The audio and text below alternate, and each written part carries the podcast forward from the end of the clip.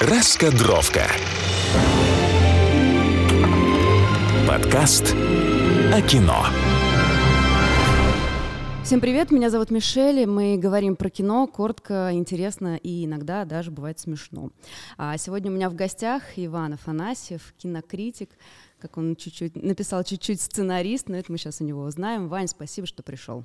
Спасибо, что позвали. Сразу объясню, почему мы на «ты». Мы с Ваней знакомы, он принимал участие в моем документальном фильме, и я не могла не воспользоваться такой возможностью. В общем, пригласила тебя сегодня Заманила. поговорить о кино. Заманила, да.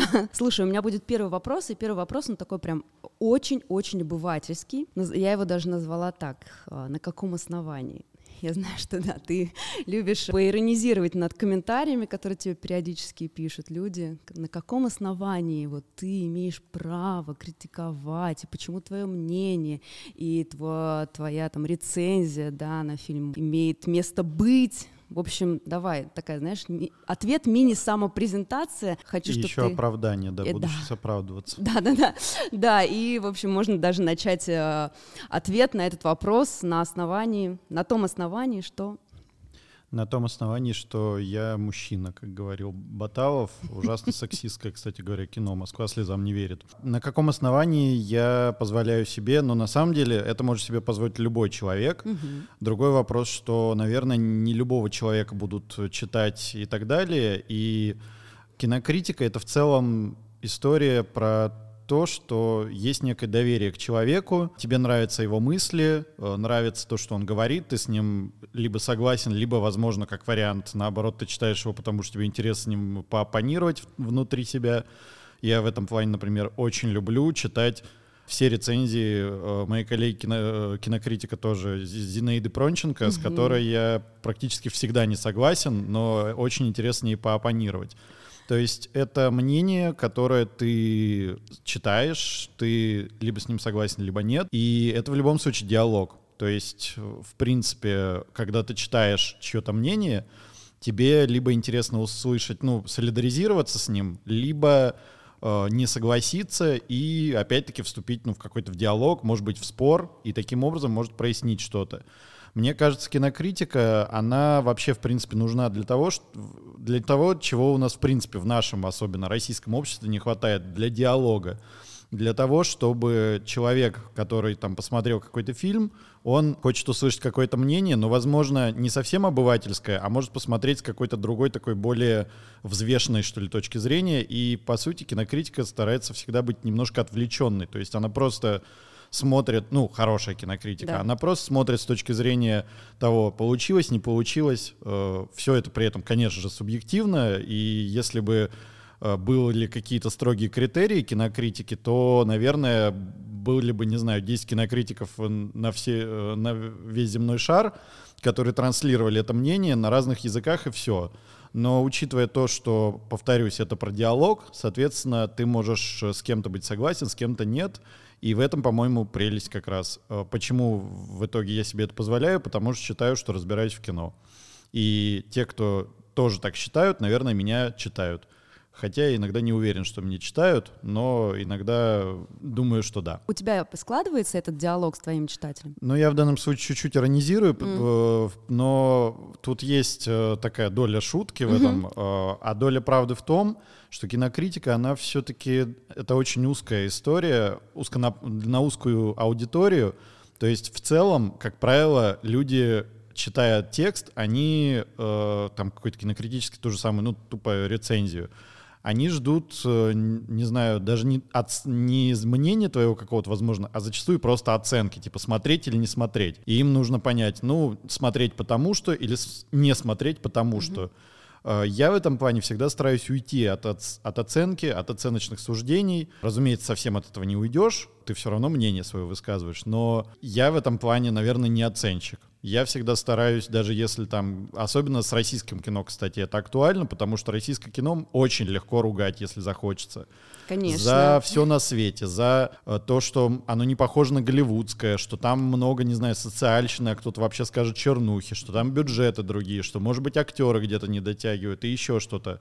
Но я, например, как человек, который реально очень интересуется и любит российское кино, я всегда стараюсь даже в плохом фильме увидеть что-то, ради чего его стоило бы смотреть, или хотя бы понять, зачем это было сделано.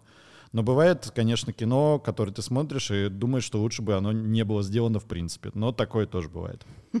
Скажи, любой человек может стать кинокритиком? Блин, вот это, это... Нет, на самом деле это очень простой вопрос. Да. Нет, не любой. Но если попрост... Почему я замялся? Потому что тут тебе стоит задать мне вопрос, а какое право ты можешь говорить, что кто-то может стать, а кто-то нет.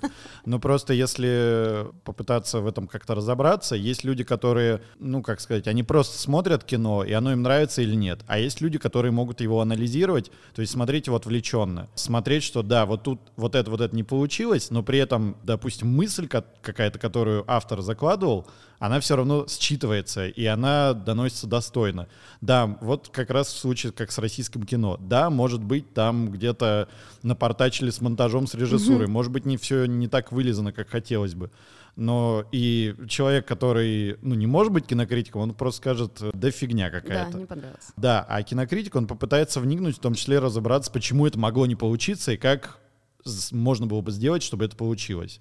Соответственно, тут, мне кажется, нужно обладать еще определенным уровнем эмпатии потому что ты зачастую у нас вообще, в принципе, в обществе, э, не только, конечно же, российском, в принципе, э, есть такое желание оценивать все и желание всюду высказать свое мнение, в том числе, ну, такое типа экспертное.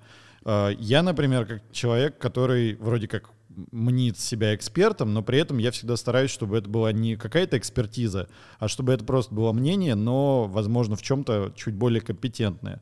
Соответственно, человек, который... В том числе потому, что кино делают люди. Мы с тобой да. это хорошо знаем. И люди делают... Э, ну, это очень большой труд сделать кино как человек, который бывал на площадке и сам пытался снимать, я всегда стараюсь смотреть с этой точки зрения, что надо уважать труд людей. Кто-то просто не умеет его уважать, и кому-то просто приятнее поставить там единицу или десятку там на каком-нибудь условном метакритике mm-hmm. и заминусовать тем самым фильм, который, возможно, человек даже не видел или видел 10 минут. Соответственно, кинокритиком, наверное, может быть человек, который, во-первых, обладает определенным складом ума, во-вторых, определяет определенным складом эмпатии и умения, ну, как-то слушать не только себя. А так как не все умеют слушать не только себя, не все могут стать кинокритиками. Вот так. О, отличный ответ на этот вопрос. Что для кинокритика хорошее кино? Я сейчас объясню с точки зрения вот а, своей второй профессии, актерской. Да? Вот для меня хорошее кино, когда я сажусь смотреть, и я нахожусь внутри истории, да, и для меня кино не очень, когда я нахожусь внутри съемочного процесса. Со мной в этом плане очень сложно смотреть там некоторые фильмы. А вот для тебя, когда ты садишься смотреть, вот что для тебя, как кинокритика, хорошее кино? По-простому это кино, которое что-то дает, причем не только мне. То есть, э, если мы с, э, это какая-нибудь, не знаю, чисто жанровая комедия, если она смешная, уже хорошо. Если она действительно смешная, то есть, если она, ну, ты типа сидишь и смотришь и в целом тебе не особенно смешно, а больше там ничего нету, то есть это чистая комедия, то, наверное, ну, не очень хорошее кино. То есть жанровое, оно должно давать развлечение. Возможно, это что-то типа, не знаю, какого-нибудь фильма вроде ну, там первое, что в голову пришло, например, типа фильмов Дэни Вильнева, который делает вроде бы как и жанровое кино, то есть у него большие бюджеты, там большие актеры, но в нем всегда есть что-то больше. Вот буквально на Медне мы обсуждали э, Дюну, угу. которую лично я очень люблю, еще и как фанат книги. Uh, и которые считают, что это, ну, в каком-то смысле образцовый перенос невероятно сложного текста. Просто те, кто не читали, просто попробуйте вообще почитать дальше первой главы. Это очень сложная книга. То есть это фантастика, в которой не действие какое-то происходит, а скорее описывается мир кто-то скажет, что ой, это упрощенное, это там еще что-то, там типа все попытались сделать, как сказала моя знакомая, для, чтобы даже альтернативно мыслящие поняли. Я не разделяю такую точку зрения, потому что, во-первых, это кино увлекательное, это факт, оно красивое, невероятно, а самое главное, в нем есть э, вот какая-то э, еще вот эта фишка дюновская, что это такое кино про огромную масштабную космическую политику, при этом скрещенное с такой какой-то немножко даже такой теологической, религиозной историей. И ты в это либо врубаешься, либо не врубаешься. Но, как показывает практика, в целом люди врубались, несмотря на то, что это кино вы, вышло сразу после ковида, и поэтому не совсем хорошо собрало. Ну, то есть ты находишь в этом фильме что-то, что тебя интересует, и которое тебе, ну, оно тебе что-то дает. Mm-hmm. Если оно тебе ничего не дает, ну, наверное, это не очень хорошее кино. То есть даже самая пустяковая комедия, вот Э, люди щелкают, хочу посмотреть комедию, да. включают, получили хорошее настроение, отлично. Хотят посмотреть, не знаю, какой-нибудь сонный артхаус. Включили какого-нибудь, не знаю, фильма о Пичатпонга Версатакула. Посмотрели, не поняли вообще о чем это, ну не получили ничего. Но я не считаю, что это плохое кино, потому что находятся люди, которым оно что-то дает. Мне, например, фильмы о Пичатпонга Версатакула, я люблю понтоваться тем, что я угу. выговариваю это имя. Да. да. А, вот. Так вот, я люблю, не люблю фильмы о Пичатпонга Версатакула, но я знаю, что есть люди, которые находят там какую-то, ну, те, кто знают, кто это такой, поймут, о чем я, находят какую-то такую буддистскую размеренность, то есть любование там миром, еще чем-то. Mm-hmm. Мне просто это не совсем близко. Но я понимаю, что люди находят э, в этом кино, может быть, немногие, но находят так, что их накрывает с головой. Медитативная какая-то да, да, да. История. Ну вот просто как два диаметрально противоположных, наверное, примера. Простая комедия и вот супер сложное кино, что называется, не для таких, не для такусиков или как это, не, не такусики сейчас принято говорить. Вот для не такусиков, ну да, зато не такусикам кайфово. Я не считаю, что это плохо. Не такусики отличные люди. Раскадровка. Профдеформация. Вот скажи, как ты разделяешь кино вот как работу, да, я смотрю, и кино как просто времяпрепровождение? Я просто получаю удовольствие от работы. Допустим, есть у меня коллеги, которые воспринимают это именно как, типа, они приходят такие, садятся, это сейчас э, такая карикатура, никому не в обиду, но вот они садятся с таким умным лицом, чуть ли не кладут э, голову на руку, вот так, такие сидят, смотрятся практически в бинокль. Вот ежедневник, Да, да, да. Ручка. Да, есть, кстати, у меня коллеги, которые, и я, кстати, поражаюсь, они приходят, когда на пресс-показы, они сидят, у них какие-то блокноты, они там что-то выписывают в процессе. А, что-то там записывают. Это, блин, а как это ты очень смотришь круто. на я, не, я сижу и смотрю просто, просто вот, да. И, соответственно, ну, есть люди, которые вот это сидят и всматриваются, и они очень серьезно к этому относятся. Я, наверное, серьезно к этому отношусь, но, может, поэтому я не считаю себя мега выдающимся кинокритиком, потому что, может, я не так глубоко копаю, как некоторые мои коллеги, но при этом я реально могу получить удовольствие от чего угодно. Хоть от э, фильмов о Пичатпонга Версатакула. И, соответственно, я просто кайфую от просмотра кино. Mm-hmm. И поэтому мне не нужно ничего разделять. При этом, может быть, я не так глубоко копаю, как мог бы. Ну, кто-то скажет, что ты не прав, ты офигенно умный, а кто-то скажет, нет, ты действительно э, не слишком э, выс- клевый поверхностный кинокритик. Ну и ладно, меня главное все устраивает. Я знаю, что даже тех, кто меня читает, это тоже устраивает. Вот. Я, кстати, могу как пример, при, блин, не могу при, привести пример. Есть кинокритик, который уехал из России, который очень любит э, кино, и он его каждый раз смотрит как будто как ребенок, э, открывая его каждый новый фильм для себя заново, хоть это, не знаю, пустяковая какая-нибудь фигня про, вон, боевик типа Джона Уика. Да он получает от этого удовольствие, при этом пишет он очень здорово. А вот когда ты начинаешь смотреть фильм, есть какая-то, знаешь, профессиональная чуйка, что ты сразу понимаешь, да или нет. И хорошее кино, нет. Знаешь, я недавно тут смотрел один российский фильм, и я даже не побоюсь назвать его название. Давай. Это фильм под названием «Эскортница». Э, мне уже по названию было понятно, что ничего хорошего из этого фильма не выйдет, но я помню, как я сел, включ... Э, мне дали просмотровку, я включил его, сел, смотрю. Я его честно досмотрел до конца хуже, лучше он от этого не стал. Вообще ни на секунду, вплоть до того, что понять какое-то кино можно, глянув на постер. А, вот, посмотрите на постер фильма «Эскортница» и посмотрите на надпись на браслетике героини Анны Старшенбаум. Вам все станет понятно с этим фильмом. Но э, всегда э, стараешься как-то дать фильму в любом случае, шанс. даже не то, что мне не нравится говорить шанс, пытаешься дать ему очаровать тебя, потому что дать шанс, ну, опять-таки, кто-то такой, чтобы ну, давать кому-то окей, шансы, да. да? Пытаешься дать фильму очаровать тебя. Иногда просто бывает отторжение, вот как в этом случае, уже на уровне постера. Но бывают просто плохие постеры, бывают плохие трейлеры, вообще много всего плохого в этом мире. То есть ты все равно как-то стараешься посмотреть и да, блин, дать шанс даже плохому кино. А ты когда-нибудь не досматривал фильм до конца? Конечно. Да? Ну, Такое бывает? Более того, когда я, например, хожу на Московский кинофестиваль, который я сколько, лет 10 уже посещаю. Там есть очень специфическое такое немножко мазохистское удовольствие для кинокритиков. Это отсматривать основной конкурс Московского кинофестиваля, который там, в отличие от Кан, Берлина, еще чего-то, он не состоит там, не знаю, из э, имен э, просто метров, а там скорее часто дебютанты какие-то.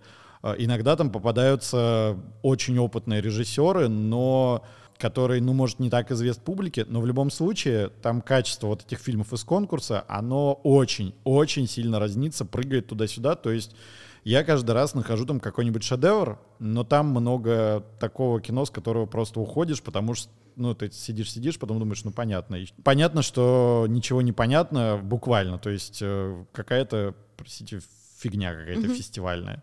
Вот. фестивальная фигня — это отдельный сегмент кинематографа. С таких фильмов, ну, честно сказать, уходишь, потому что понимаешь, что ты не можешь вот подключиться к вот этой вот какой-то перекрученной э, концепции, которая придумана создателями, и да, ты уходишь. Да, ты уже сказал, что всегда стараешься найти, особенно в российском кино, что-то хорошее, не громить его, а вот разгромные все-таки статьи у тебя бывали? Да, конечно, бывали. Вот на, на эскортницу. На эскортницу? Да, просто я там прям, я разозлился на этот фильм, потому что он еще и ужасно сексистский, отвратительный, то есть это это как э, фильм Лок с Томом Харди, только угу с э, женскими задницами на постере, которые, в общем, нужны там просто, чтобы там были женские задницы на постере. Вот и все. То есть, ну, это ужасное кино, прям отвратительное, кошмарное. Сложный выдался 22 год у нас. Да и 23 да пока. и 23 пока тоже, да, не, не, не самый. И мне бы хотелось а, тебя услышать вот как ты на сегодняшний день оцениваешь вообще российский кинематограф? Потому что сначала мы видели какой-то, знаешь, такой провал, потому что отозвали лицензии, потом вдруг все стали снимать, снимать, снимать, стали выходить фильмы, сериалы, и, кстати, неплохие сериалы. Сериалы очень неплохие да, в России. Да, да, и тоже могу сказать. Как ты оцениваешь? Я очень ценю попытки людей сделать что-то хорошее, и на самом деле прям очень такие старательные попытки. Просто перспективы у этого всего дела, ну, немножко туманные, потому что, ну, выражаясь простым языком, мне, например, не очень будет интересно смотреть, и это мягко говоря, кино по, там, не знаю, 30% тем, которые предлагает тот же самый наш любимый Минкульт. Mm-hmm. Просто потому, как и на самом деле, и это все нас понимают, как и абсолютному большинству зрителей, и вот это немножко печально у нас делается довольно много кино, которое, ну, когда снимают его там режиссер или еще кто продюсеры делают, сценарист пишет, они на самом деле, скорее всего, понимают, что на выходе получится то, что не будут просто люди смотреть и все равно это делать. То есть это какое-то э, выброс э, огромного количества энергии в пустоту. При этом я понимаю, что кино всегда было даже в России, очень специфической стране, очень такой либеральной, э, в, лучшем смысле слова, э, индустрии, в которой даже в рамках там сложностей, не знаю, цензуры, чего угодно mm-hmm. еще, старались всегда все равно выразить что-то больше, чем условно можно. И сейчас я вижу, что это продолжается. Сейчас, кстати, стало, ну, просто не какие-то невероятные темпы, и я ужасно радуюсь набирать якутское кино, которые там поднимаются такие темы, которые просто, простите, яиц не хватает у некоторых наших кинематографистов э, российских, условно, mm-hmm. поднимать, хотя якутские вроде тоже да. российские, но по факту я их разделяю. Просто потому, что якутские кинематографисты невероятно какие-то смелые, открытые, и вот я считаю вообще, что будущее за, во-первых, за независимым кинематографом в России, насколько он возможен, и, во-вторых, за региональным. Потому что когда у нас появляются, я там видел несколько бурятских фильмов очень крутых. Да, кстати, я, я тоже Вот, слышала. то есть если что-то такое у нас появится, это будет супер. И оно обязательно будет самобытное, другого варианта просто нету. Потому что, ну, не будут смотреть в условной там республике Саха кино, которое им не интересно. Соответственно, если будут такое снимать, а его будут снимать, это будет очень круто. Вот, э, ну и якуты впереди всех. Я а можешь а, вот несколько примеров э, для наших слушателей? Э, именно якутского да. кино. Но вот сходите или не сходите, я не знаю, когда выйдет этот подкаст. Ну, короче говоря, посмотрите так или иначе фильм Айта Степана Бурнашова, замечательного и человека, и режиссера, который, по-моему, снял один из самых, э, ну, да, прямо скажу, смелых фильмов, угу. которые только можно снять в России, потому что это такое кино про, там, если по-простому, про то, как э, полицейского, важно, русского, поли... угу. среди вот этих якутов, полицейских, его заподозрили в том, что он повинен в смерти девочки, и буквально участок э, окружили, как в фильме Джона Карпентера «Нападение на 13-й участок», требуя самосуда над ним. И все его там зовут чужим, потому что все говорят, вот ты там, ему говорят, ты приезжий. Хотя, ну, он находится как бы на территории России. То есть, на самом деле, это это очень такое серьезное высказывание да. о том, как вообще устроена ксенофобия и неприязнь ко всему чужому в России, а она есть. И это жанрово очень крутое кино, то есть это прям такой триллер криминальный, очень классно поставленный при, очевидно, очень скромном бюджете. Еще, конечно же, ну, я еще имел счастье смотреть все никак не выходящий фильм «Науча», замечательного режиссера Владимира. Господи, сейчас, к сожалению, вот, э, Володя, извини, пожалуйста, если ты слушаешь этот подкаст, у меня на секунду вот вылетела вообще твоя фамилия из головы. Так бывает. Фильм, может, ты сейчас подсмотришь и скажешь. Я пытаюсь сделать а, это. Науча — замечательный фильм, который тоже высказывается на очень острые темы, и я надеюсь, что он выйдет, потому что... Мункуев, Владимир Мунку... Мункуев. Вот, Володя Мункуев, да. Мы просто с ним как-то очень удивительным образом познакомились, точнее, встретились по дороге в аэропорт Турц... в Турцию. Я, например, как человек еще, который очень любит хорроры, и, понятно, это специфический жанр, но попробуйте посмотреть фильм «Ичи», тоже моего замечательного не побоюсь это сказать, друга Костаса Марсана. Это такое очень, по-моему, классное, впечатляющее кино про даже не буду объяснять про что, просто посмотрите. Это кино, которое нужно прям чувствовать, ощущать и, возможно, где-то даже испытывать определенный страх, но при этом это очень крутая история такого, я бы сказал, распада семьи очень мощная, очень круто. Спасибо. А как ты думаешь, чего не хватает а, российскому кинематографу смелости. сейчас, да? Денег и смелости. Денег и смелости. Ну, э, если более детально, то есть, ну, действительно, как, разговора о чем-то прям максимально актуальном. Волнующем, да. Вообще обо всем, не обязательно о том, о чем мы все сейчас подумали, обо всем. То есть, э, не знаю, я бы с удовольствием посмотрел какое-нибудь по-настоящему крутое кино, связанное там с темой феминизма, например. У нас есть достаточно и людей и э, всех полов и гендеров, которые э, могут про это говорить адекватно, а про это важно говорить. Не знаю, какой-нибудь, я больше скажу, когда был э, как-то раз типа мастер-класс или что-то такое Бориса Хлебникова, угу. он сказал очень интересную штуку, говорит, попробуйте представить в России кино про хорошего копа, то есть прям про человека полицейского, который просто искренне делает свою работу, очень ее любит, и не на показ, а просто вот так, как есть, не как в сериалах на НТВ. Да, вот. Да. И все такие просто ему, по-моему, тут же захлопали, что типа, да, действительно, попробуйте себе представить такое кино. Вот если бы что-то такое вышло, это было бы очень круто, потому что на самом деле нам очень нужно кино про действительно хороших полицейских. Другой вопрос, Согласна. что сейчас не все готовы что это принять. Вот. Ну, короче говоря, не хватает какой-то смелости и желания говорить на актуальные темы. Денег, конечно же, не хватает. А еще не хватает, и это на самом деле может быть даже где-то более важно, но это более сложная проблема, даже, как ни странно, не хватает э, таких профессионалов э, мирового уровня, которые способны делать по-настоящему жанровое кино. Я могу, например, привести, привести пример. У нас есть э, Чебурашка, который снял Дмитрий Дьяченко.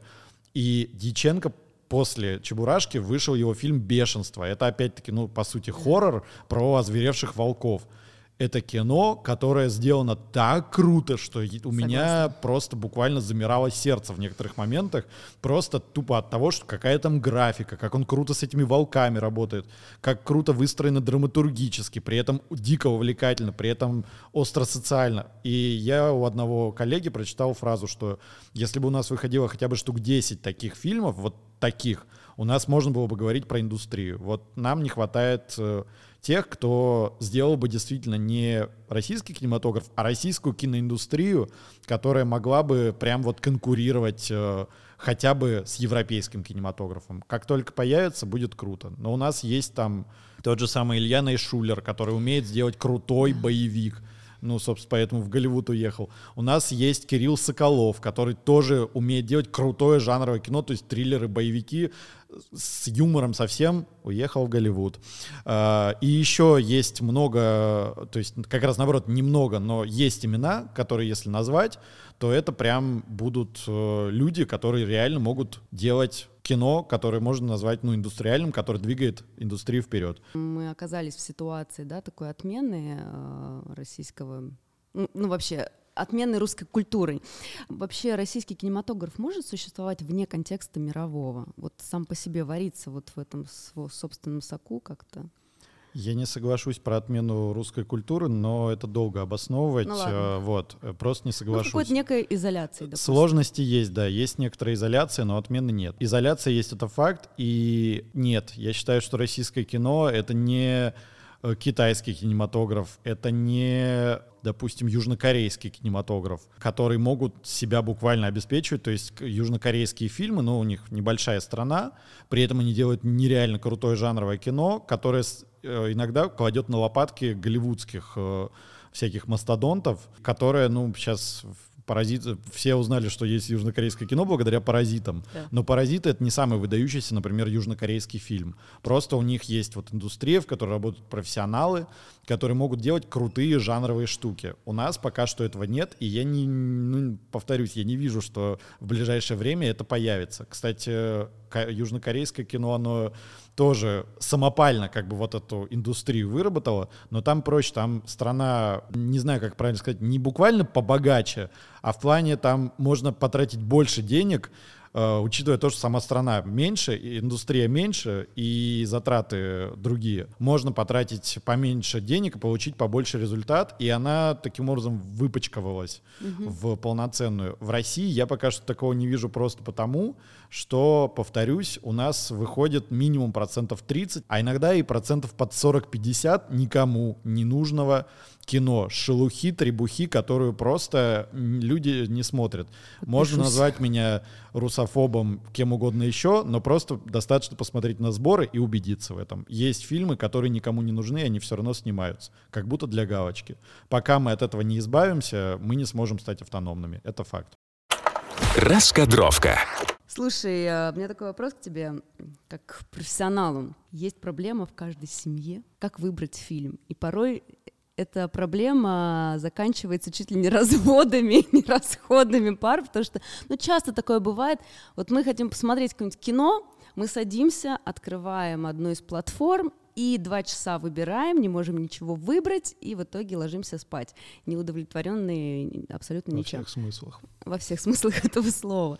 Есть какой-то, знаешь, вот какие-то лайфхаки универсальные, какие-то советы, вот как выбрать фильм на вечер? Ну, тут все супер индивидуально, понятное uh-huh. дело. Кто-то любит э, комедии, кто-то любит, не знаю, триллеры, кому-то подавай еще что-нибудь. Но вот такой пример. У меня есть некоторые в этом плане сложности э, именно в выборе фильмов, а не во всем остальном, с моей женой, которая прям очень любит всякие там... Она, например, у нас просто есть такой штамп фильмы про акул. Она очень любит фильмы про акул.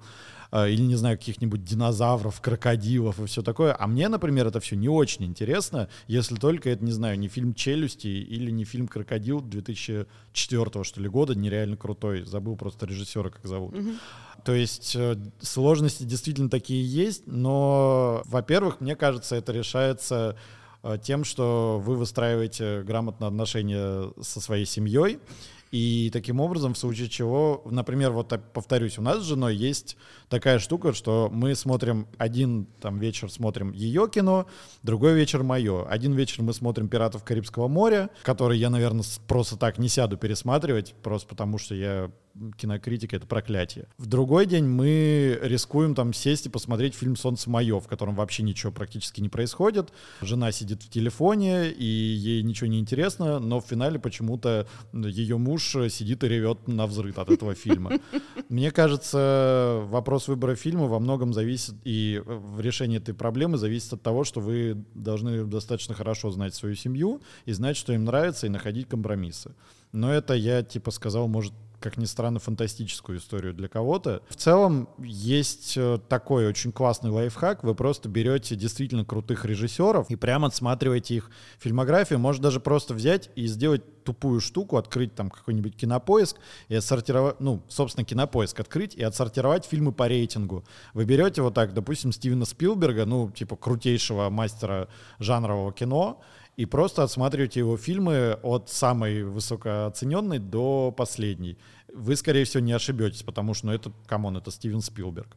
Если вы хотите, не знаю, по жанру, ну, для этого есть в том числе мы кинокритики, которые иногда просто, чтобы еще заработать денег, составляют всякие классные подборки. Опять-таки, найдите себе кинокритика по вкусу, найдите издание по вкусу и просто смотрите, что оно или он, что это все вам советует. Но еще, как вариант, вы можете подписаться на паблик «Хорошее кино» от Ивана Афанасьева, который я веду ВКонтакте.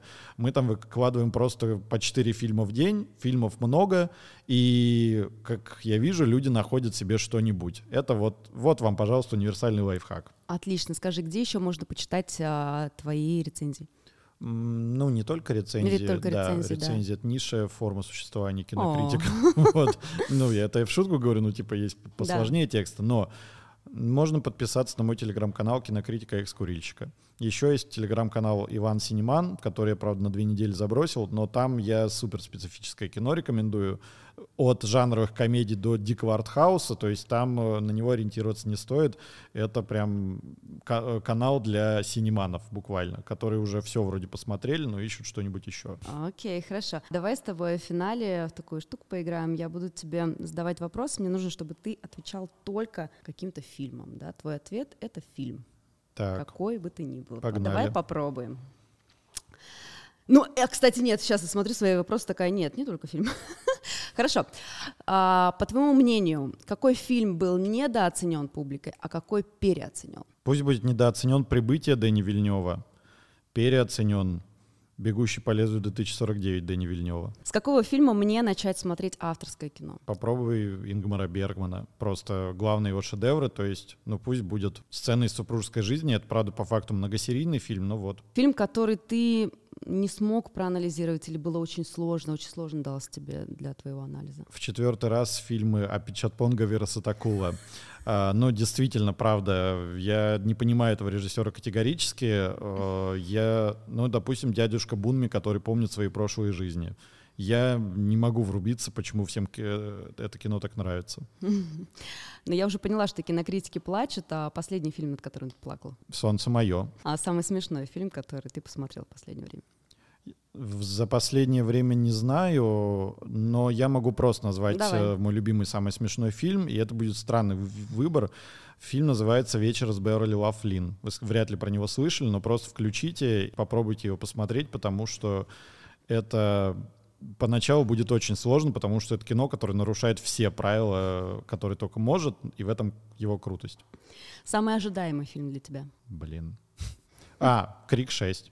Фильм, который отражает твое внутреннее эмоциональное состояние сейчас. Воу-воу-воу-воу. Ну, блин, прямо сейчас я закончил ремонт. Ну, пусть будет...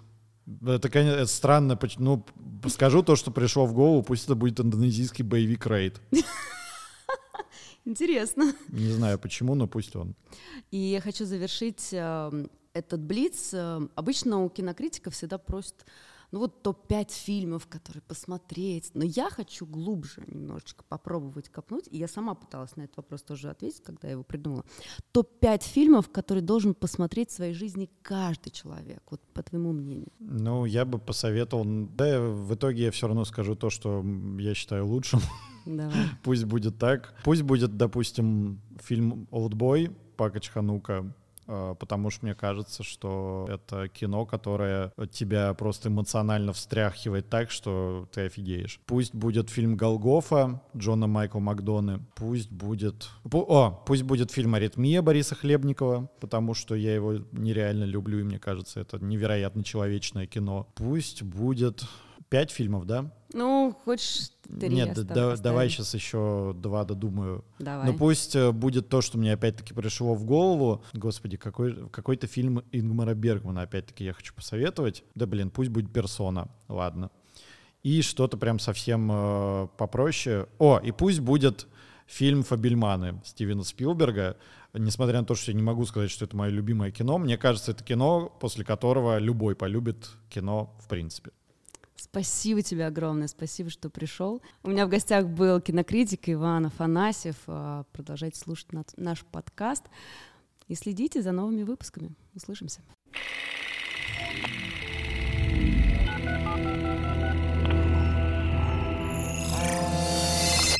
Раскадровка.